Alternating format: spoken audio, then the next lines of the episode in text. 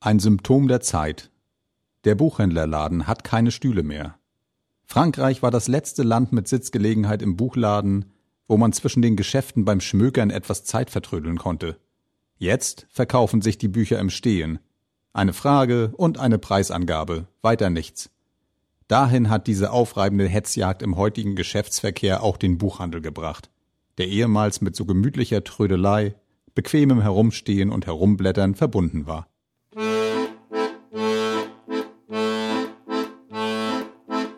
Gestern plauderte man im Rauchzimmer der Prinzessin über Rossini.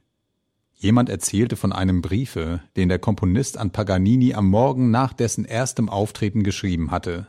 Ein Brief, in dem der ganze Maestro steckt. Rossini schrieb nämlich, er hätte bloß dreimal in seinem Leben geweint. Das erste Mal, als seine erste Oper ausgepfiffen wurde.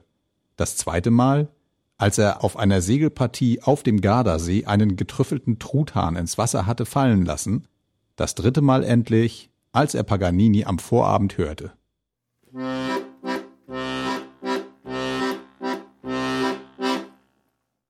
Vichy.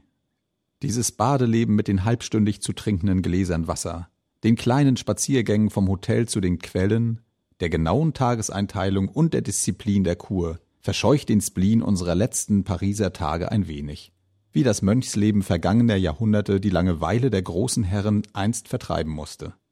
Der Badedirektor erzählte mir, dass man die Stühle verkauft, auf denen der Kaiser gesessen hat. Es gibt also Leute, die sogar die Ruhestätte seiner Hämorrhoiden bewundern. Und da machen wir uns noch über die Völker lustig, die mit dem Kot des Dalai Lama einen Kultus treiben. Lesedusche. Entdecke die wohltuende Wirkung des Lauschens.